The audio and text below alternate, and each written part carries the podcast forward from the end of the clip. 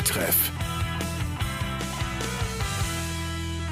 Herzlich willkommen zum Talktreff. Bedroht, bespuckt, geschlagen. Brutale Attacken gegen Fußballschiedsrichter sind auf deutschen Sportplätzen zur Normalität geworden.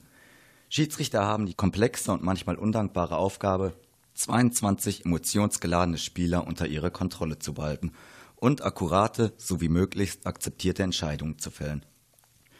Häufig besitzen ihre Entscheidungen spielbeeinflussenden, manchmal gar entscheidenden Einfluss. Gerade bei Niederlagen bietet es sich für Spieler, Trainer und Vereine daher an, Referees als Projektionsfläche eigener spielerischer Versäumnisse zu nutzen. In der Regel bleibt es bei Kritik, aber nicht immer. Manchmal kommt es zu Gewalt. Ein Begriff, der schwierig zu definieren und abzugrenzen ist. Im Zusammenhang mit Schiedsrichtern ist darunter wohl am ehesten ein tätlicher Angriff gemeint. Doch das Spektrum der Grenzüberschreitung ist weitaus breiter und umfasst auch verbal geäußerte Beleidigungen oder Bedrohungen. Mein Name ist René Korte und in den kommenden 40 Minuten beschäftigen wir uns mit dem schweren Ehrenamt des Fußballschiedsrichters und möglichen Lösungsansätzen, die für mehr sportliche Fairness auf deutschen Fußballplätzen sorgen könnten. Dafür begrüße ich den Schiedsrichter und Vorsitzenden des Kreisschiedsrichterausschusses Hochsauerland. Herzlich willkommen, Stefan Vollmer. Beruflicher Sportpädagoge mit jahrelanger Erfahrung in hochklassigen Wettbewerben als Spieler und jetziger Trainer der SG Bracht Oedingen. Herzlich willkommen, Dominik Horst. Seit dem Jahr 2010 engagiert sie sich für den Fußball und Breitensport beim FC Koppenrode durch herausragende ehrenamtliche Leistungen. Derzeit ist sie Mitglied des geschäftsführenden Vorstandes und Kassiererin des FC Koppenrode. Herzlich willkommen, Isabel Müterich. Herr Vollmer, wie ist die aktuelle Situation der Schiedsrichter im Hochsauerland? Bescheiden. Uns fehlen an allen Ecken und Enden Schiedsrichter. Nachwuchs ist nur ganz schwer zu kriegen. Wir hatten jetzt vor kurzem noch einen Lehrgang angeboten, der mangels Masse dann leider wieder abgesagt werden musste. Dadurch bedingt können auch leider nicht mehr alle Spiele in den Seniorenklassen sonntags besetzt werden. Und wie erklären Sie sich diese Situation? Ja, die Gründe dafür sind mit Sicherheit vielfältig. A ist es einmal so, dass man als Schiedsrichter mit Sicherheit ein etwas dickes Fell haben muss, wenn man pfeift. B ist es so, dass man doch feststellt heutzutage, dass viele Leute auch nicht mehr bereit sind, die Verantwortung zu übernehmen und sowas zu machen. Dann ist es auch weiterhin so, dass speziell, muss man sagen, im Jugendbereich es auch immer schwieriger wird zu pfeifen. Auch bedingt dadurch, dass sehr, sehr viele Eltern draußen im Jugendbereich schon mal ziemliche Rabatz machen. Wie viele Schiedsrichter stehen Ihnen derzeit zur Verfügung? Also gepfiffen haben aktuell seit 1.7. letzten Jahres 131. Gesamtgeleitete Spiele waren es 3000. Jetzt muss man aber wissen, es gibt so eine Richtschnur seitens des Fußball- und Leichtathletikverbandes, dass ein Schiedsrichter zur Erfüllung des Solls 15 Spiele im Jahr pfeifen soll. Wenn man jetzt mal rumrechnet mit 130 3000 Spiele, dann weiß man, was die Leute geleistet haben. Also unterm Strich braucht man gar nicht Mathematikprofessor für zu sein, 74 Schiedsrichter. Ist die Tendenz der Schiedsrichter eher fallend oder steigend? Also fallend. Die Jüngeren sind, wie ich gesagt habe, schwer zu gewinnen. Und viele Ältere, die das Hobby jetzt schon seit 25, 30 oder teilweise sogar 40 Jahren ausüben, fallen altersbedingt raus und der Nachwuchs ist dann einfach nicht mehr zu finden. Wie erklären Sie sich, dass gerade Jungschiedsrichter schwer zu bekommen sind? Ja, das hat auch mehrere Gründe. Erstmal ist das Angebot heutzutage so mannigfaltig, dass nicht jeder unbedingt mehr auf den Sportplatz geht. Dann ist es so, wenn man auf den Sportplatz geht und sieht, wie Zuschauer und Spiel teilweise mit den Schiedsrichtern umspringen, das wirkt ja nicht gerade fördernd, das wirkt ja eher abschreckend, was da so schon mal los ist. Unbedingt dadurch ist das, was eigentlich ein schönes Hobby ist. Man kann sich sportlich betätigen, man kommt unter Leute, kommt viel rum. Ist das für viele kein Hobby mehr? Die sagen dann schlicht und ergreifend, den Stress tue ich mir nicht an. Herr Horst, Sie haben in Mainz studiert und während Ihres Studiums in Wiesbaden in der Verbandsliga gespielt. Derzeit trainieren Sie den Kreisligaverein der SG Bracht Oedingen. Gibt es einen großen Unterschied der Schiedsrichterleistungen zwischen einer Verbandsliga und einer Kreisliga? Nicht unbedingt der Schiedsrichterleistung, aber ich denke schon, dass gerade in den höheren Spielklassen die Schiedsrichter durchaus einfacheres Spiel haben, da sie sich halt auf zwei weitere Schiedsrichter noch stützen können, nämlich die Linienrichter. Und das ist definitiv ein größerer Unterschied, den man nicht so wahrhaben will, ja. Herr Vollmer, können Sie dem zustimmen? Das ist so. Sechs Augen sehen mehr wie zwei. Gerade in den Kreisligen, das sind eigentlich die schwierigsten Spiele, gerade A-Kreisliga. Da geht schon ein bisschen um was. Man steht da alleine, genauso wie in der Bezirksliga. Man ist alleine. Und dann geht schon los. Jede Abseitsentscheidung kann man nicht hundertprozentig richtig beurteilen. Das ist gar nicht möglich. Man kann ja nicht fliegen. Und sobald man mit Gespann ab der Landesliga pfeift, wird es schon deutlich einfacher. Herr Horst, Ihr Staatsexamen haben Sie Themenbereich Sportpsychologie geschrieben. Wie nehmen Sie das Gerechtigkeitsempfinden als Trainer von außerhalb wahr? Ja, das Gerechtigkeitsempfinden. Ich denke, dass das Gerechtigkeitsempfinden bei den Spielern schon sehr abgenommen hat, was allerdings natürlich auch mit den Motiven zusammenhängt. Gerade wenn man als Fußballspieler auf einen Sportplatz geht, da ist es egal, ob man Kreisliga D spielt oder zweite Bundesliga. Man will natürlich gewinnen und das Leistungsmotiv ist das oberste Motiv, was gerade für die Fußballer auf dem Platz geltend gemacht werden muss. Und ja, da steht in vielen Situationen meistens eine Person im Weg, nämlich der Schiedsrichter. Und dementsprechend kann ich mir schon vorstellen, dass äh, auf Grundlage dieser Tatsache schon einige Schiedsrichter dann angegangen werden, was man ja auch im Spiel dann sieht. Was geht in einem Spieler psychologisch im Kopf vor? Wenn er Gewalt gegen einen Schiedsrichter verübt? Ja, er sucht ein Ventil. Er sucht ein Ventil. Irgendjemand ist dafür verantwortlich, dass gerade das nicht geklappt hat, was man sich vorstellt. Und wenn dann die eigene sportliche Aktion durch einen Pfiff des Schiedsrichters unterbrochen wird, dann ist natürlich die Aggression vorprogrammiert. Wie nehmen Sie das als Trainer von außerhalb wahr? Also warum greifen auch Zuschauer den Schiedsrichter oft verbal bei Fehlentscheidungen an? Auch da gibt es, denke ich, Unterschiede. Natürlich will auch der Fan, dass seine Mannschaft gewinnt. Auf der anderen Seite versucht natürlich auch jeder Zuschauer, den Schiedsrichter zu manipulieren und auf seine Seite zu bringen. Und je mehr Zuschauer laut losgrölen gegen den Schiedsrichter, umso mehr Hoffnung besteht anscheinend bei den Zuschauern, den Schiedsrichter dann doch umzustimmen. Frau Müterich, wie nehmen die Zuschauer Ihres Vereines Fehlentscheidungen eines Schiedsrichters auf? Ja, also Fehlentscheidungen führen auf jeden Fall zur Diskussion. Und diese Diskussionen, die können auch mal lautstark sein. Also gerade so unter der Tribüne, weil, wie Dominik eben schon sagte, die Fans wollen, dass der Verein gewinnt und da sind auch viele Motivationen und Adrenalin spielt, glaube ich, eine große Rolle und dann kann sowas schon mal lautstark enden, auf jeden Fall.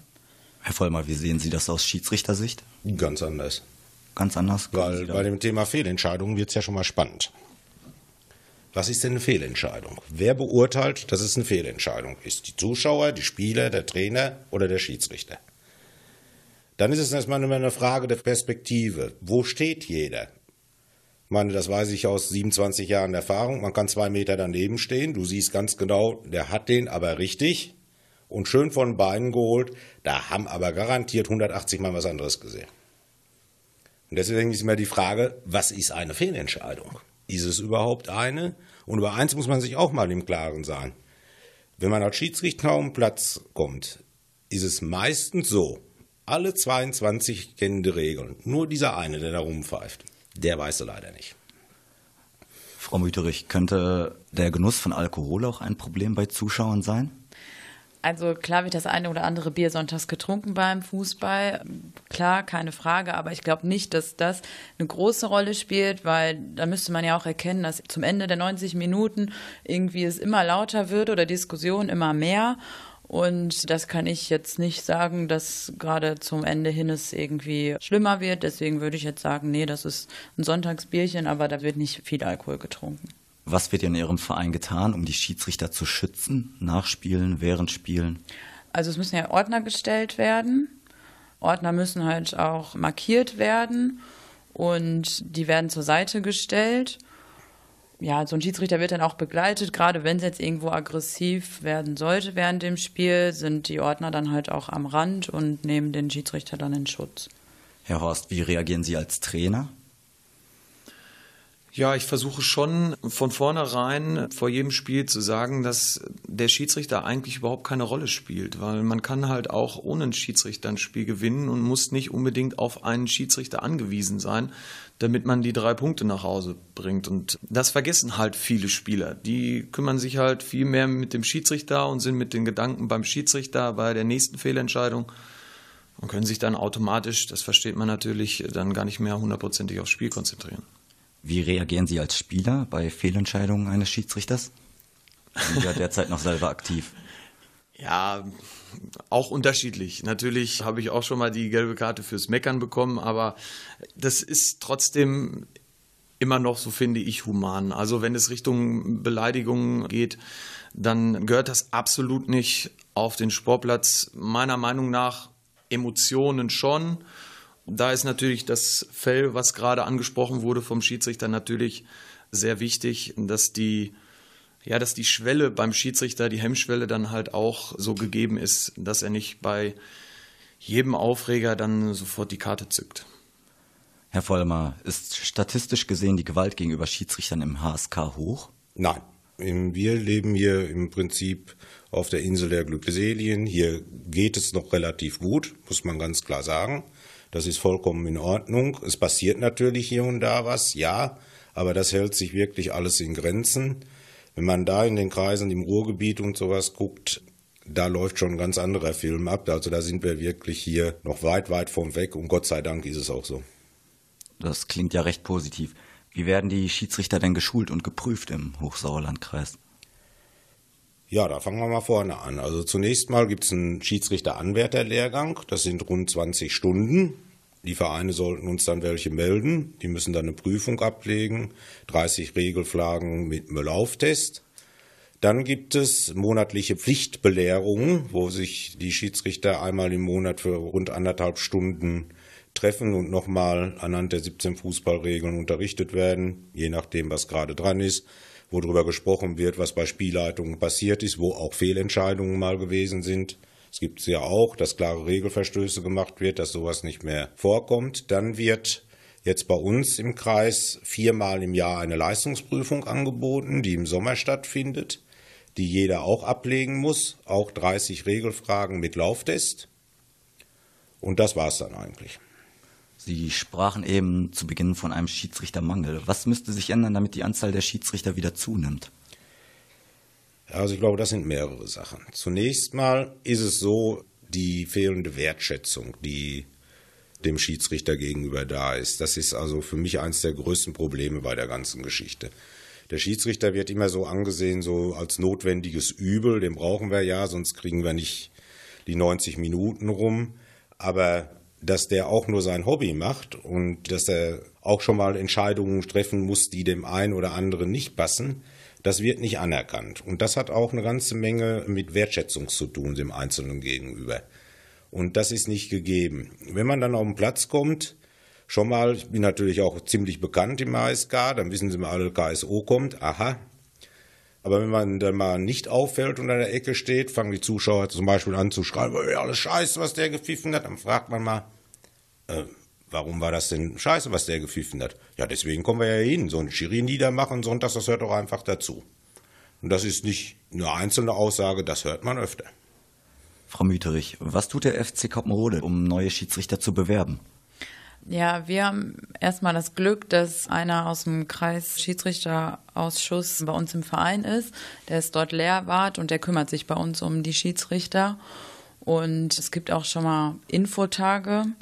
Allerdings, wie Stefan eben schon gesagt hat, fallen die natürlich auch öfter dann aus, weil mangels Personen, die mitmachen möchten. Ja, und so kümmert sich hauptsächlich, wie gesagt, der Lehrwart darum, dass unsere Schiedsrichter gut aufgehoben sind. Werden diese Schiedsrichter des FC Koppenrode auch speziell gefördert? Also speziell gefördert. Jetzt im Verein sollen sich wohlfühlen und so weiter und müssen ja auch zu den Belehrungen. Das muss natürlich auch ein bisschen darauf geachtet werden und das macht dann halt das Mitglied, der dann auch im Schiedsrichterausschuss ist und der bemüht sich dann darum, dass das alles läuft. Nach einer kurzen Pause sprechen wir über mögliche Lösungsansätze von verbalen und tätlichen Angriffen gegenüber Fußballschiedsrichtern. Me don't want no monkey to stop my show. Me don't want no monkey to bring me down. Me don't want no monkey to stop my show. Me don't want no monkey to make me frown. Look at how the people them are having fun. Look at how the people them are jumping around. Ring ding a ding, me want do my thing. Ring ding a ding, people come and swing. Music is my power, music is my life. Me don't want no monkey, come give me advice. Music is my passion, me don't want no pressure. With your, your guidance, I will survive. Look at how the bass man pushing the bass. Look at how the drummer tight on the case. Ring ding a ding, music is my thing. Ring ding a ding, oh what joy it bring. No monkey no stop my show. No monkey no stop my show. No way, No monkey no stop my show. No monkey no stop my show. No monkey no stop my show. No monkey no stop my show. No monkey no stop my show. No monkey no stop my show. Me don't want no monkey to stop my show. Me don't want no monkey to bring me down. Me don't want no monkey to stop my show. Me don't want no monkey to make me frown. Look at how them people them are having fun. Look at how them people them are jumping around. Ring ding a ding, me want do my thing. Ring ding a ding, people come and swing. Music is my true, true destiny. With my music, why I, I feeling free. I know some people will disagree, but I don't care at all. I must be me. When the music hit me, I feel no pain. When the music with me, I feel no strain. My music is a big, big part of me. You know my music is my victory. No monkey no stop my show. No monkey no stop my show. Monkey no stop my show. No monkey no stop my show. No, you can't stop. No monkey no stop my show. No monkey no stop my show. No way. No monkey no stop my show. No monkey no stop my show. Me don't want no monkey to stop my show. Me don't want no monkey to bring me down. Me don't want no monkey to stop my show. Me don't want no monkey to make me frown. Look at how the people them are fun. Look at how the people them are jumping around. Ring ding a ding, me want do my thing. Ring ding a ding, people come and swing. Me don't want no monkey to stop my show. Me don't want no monkey to bring me down. Me don't want no monkey to stop my show. Me don't want no monkey to make me frown. Look at how the bass man pushing the bass. Look at how the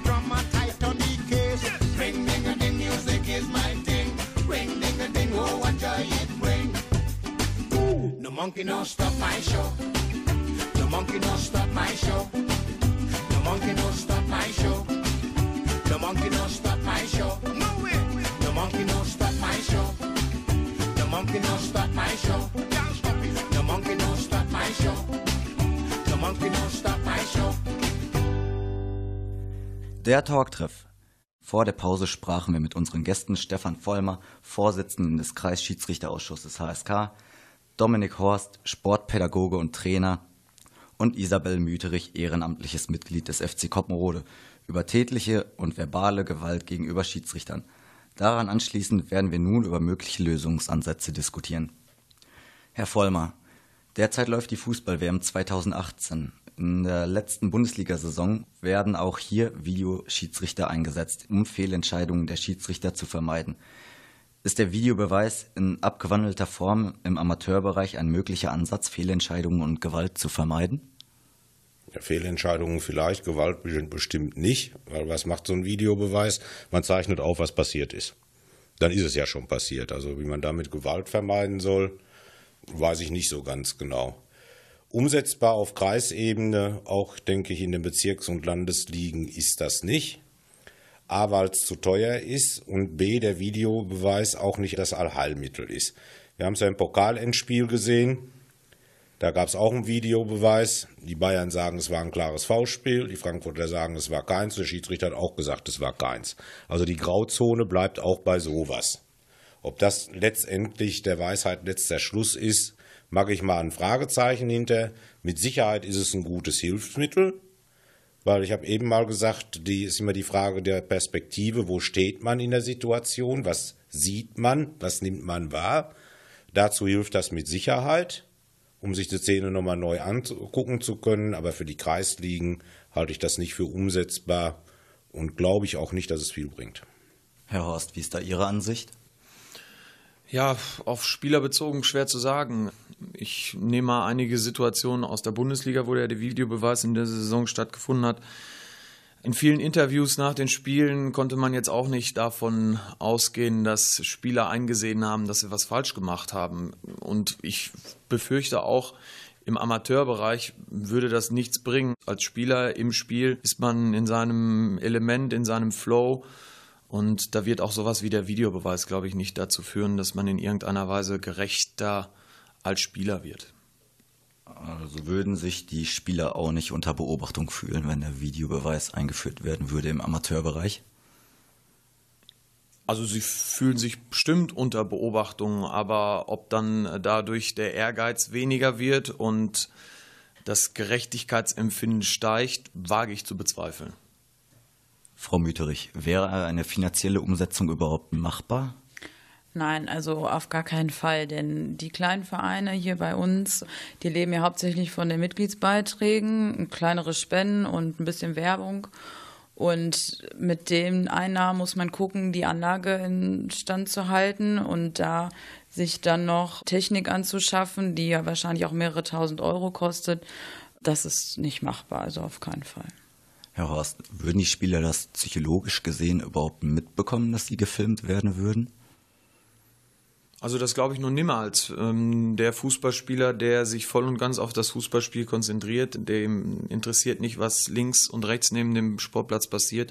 Und ich glaube, wenn da auch Kameras aufgestellt wären, würde das vielleicht am Anfang ungewohnt sein, aber im Laufe des Spiels würde das dann zur Normalität werden. Herr Vollmer, bei Fehlentscheidungen wäre das nicht eine große Hilfe für den Schiedsrichter?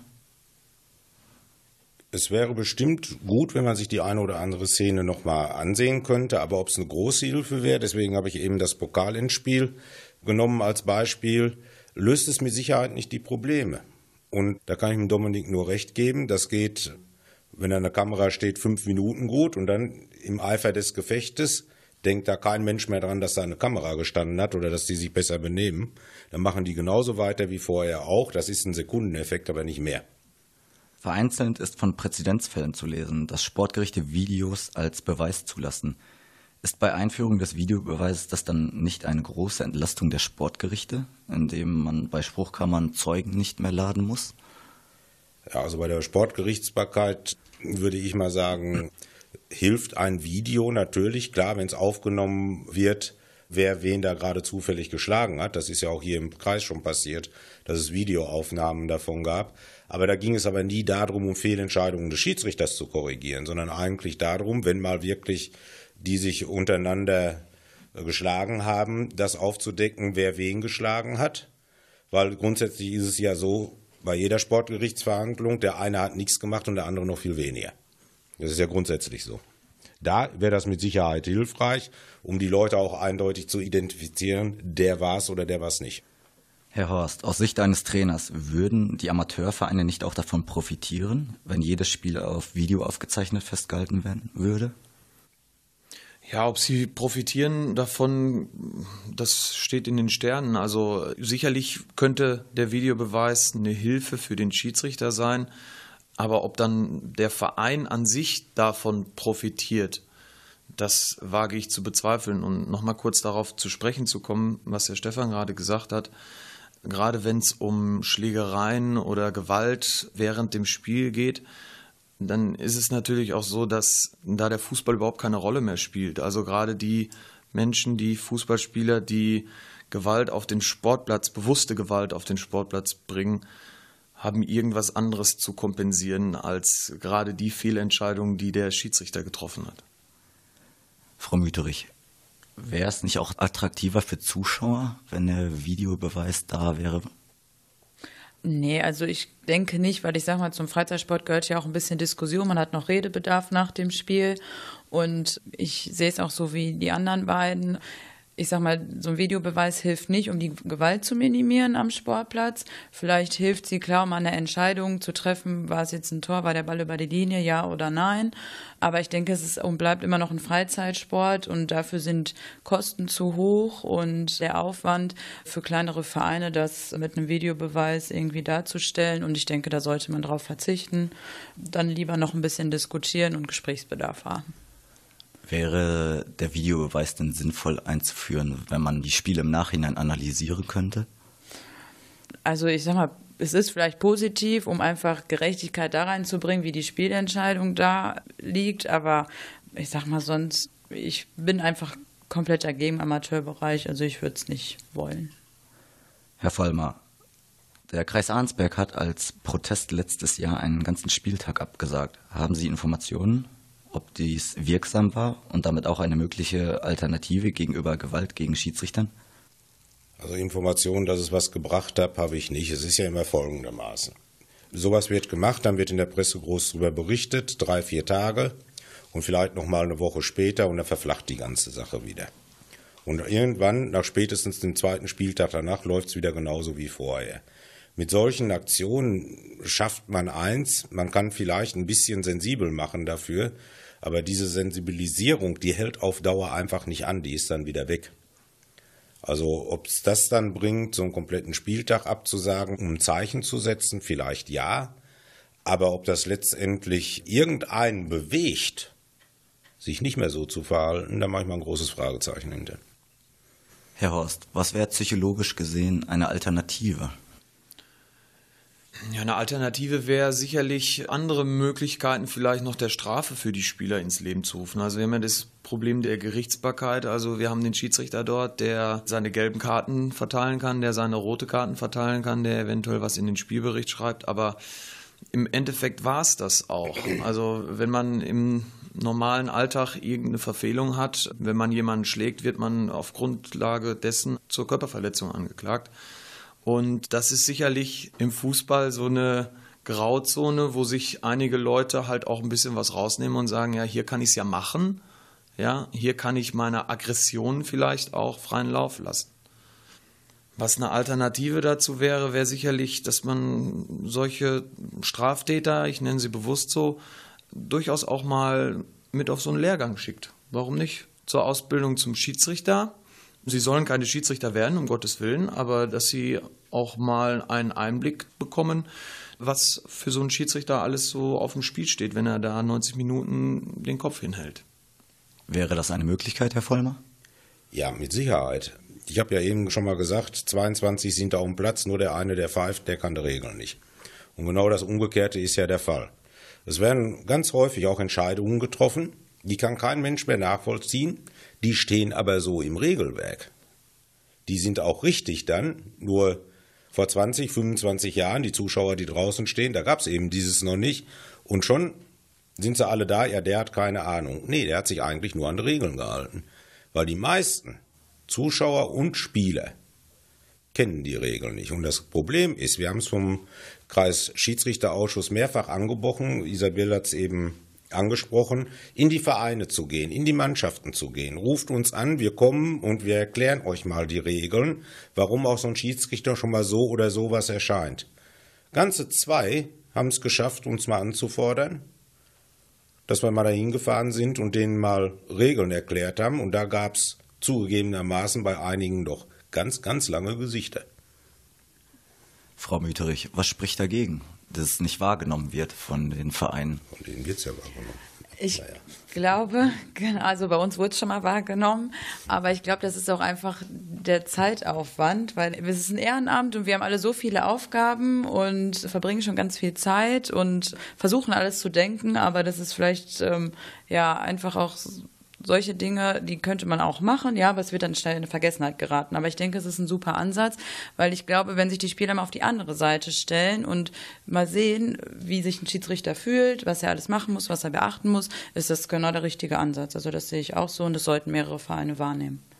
Herr Horst, würde das psychologisch gesehen was bringen? Ich denke schon. Also wir hatten gerade im Studium eine Dokumentation gesehen, das war damals zur Weltmeisterschaft 2010. Der psychologische Druck, unter dem ein Schiedsrichter steht während 90 Minuten, und das ist natürlich auf dem höchsten Level. Er hat Leute, die ihm helfen mit Linienrichter, mit viertem Offiziellen damals noch. Und diese Unterstützung hat halt ein normaler Schiedsrichter in der Kreisliga nicht. Und man würde sich wünschen, dass er zumindest von außen oder von innen erstmal weniger Druck bekommt. Also kein Mensch soll ihn unterstützen oder was weiß ich, in die Bresche springen. Aber diese Pöbeleien, glaube ich, das könnte durchaus weniger werden, wenn man dadurch bestraft wird oder generell auch höhere Strafen aussetzt. Wären, Herr Vollmer, schnellere Sanktionen im Spiel, indem man mit gelben Karten schneller hantiert, für den Schiedsrichter eine Alternative? Das kann man so nicht sagen. Das ist immer situationsbedingt. Gibt man schnell eine gelbe Karte? Man, man muss das ja mal aus, aus, Jetzt nehmen wir mal die Perspektive des Schiedsrichters. Arbeite ich schnell mit gelben Karten? Bei dem nächsten verwarnungswürdigen Vergehen geht er mit Gelb-Rot runter. Dann habe ich aber richtig Diskussion. Wenn es noch so eben zu vertreten ist, dass man keine gelbe Karte geben muss, also ich halte das persönlich so, dann gehe ich erstmal dahin und spreche mit denen. Dass das wohl nicht gerade der Weisheit letzter Schluss war, was sie da gerade gemacht haben. Und dann beim nächsten Mal zücke ich gelb. Außer es ist eine ganz klare Sache, wo es gelb für gibt, dann gibt es auch gelb. Schneller so zu sanktionieren, halte ich da nicht unbedingt für zielführend. Ich halte eigentlich mehr für zielführend, dass man mal auf die Leute zugeht und mit denen spricht und auch die versucht mal runterzuholen. Weil die sind dann so aufgewütet, die stehen dann teilweise vor einem, da denkst du auch immer, na ja, komm mal wieder runter, dass die erstmal wieder runterfahren, dann lässt man den Freistoß mal ein bisschen langsamer ausführen, dass sie alle runterfahren, ein bisschen Zeit gewinnen, können alle mal durchschnaufen. Ich glaube, damit kommt man eher weiter, wie sofort in die Tasche packen und eine gelbe Karte ziehen. Ist klar, die gelbe Karte muss kommen, wenn es eine Pflichtverwarnung ist, da gibt es auch kein Wenn und Aber. Aber ansonsten sofort mit gelben Karten hantieren bei jeder Kleinigkeit halte ich auch nicht für den richtigen Weg. Frau Müterich, stimmen Sie mit dem aus Zuschauersicht überein? Ja, auf jeden Fall. Also reden bringt, glaube ich, immer viel, weil damit können sich alle Spieler auch mal auf die andere Seite des Schiedsrichters versuchen einzufühlen oder was denkt er, was sagt er, was erklärt er mir und das sehe ich genauso, weil sonst wird es zu noch mehr Diskussionen führen und da hat auch der Schiedsrichter nichts von. Abschließend noch die Frage, sind Sie für oder gegen die Einführung eines Videobeweises? Frau Müterich? Ich bin dagegen. Herr Vollmer? Auf Kreisebene dagegen. Herr Horst? Definitiv dagegen, ja. Damit beträgt der Spielendstand 3 zu 0 gegen den Videobeweis. Ich bedanke mich recht herzlich bei meinen Gästen. Mein Name ist René Korte. Talktreff.